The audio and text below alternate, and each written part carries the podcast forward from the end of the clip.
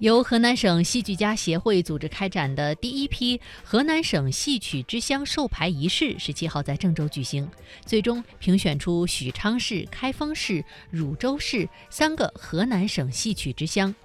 驻马店经济开发区封丘县巩义市三个河南省豫剧之乡渑池县为河南省曲剧之乡。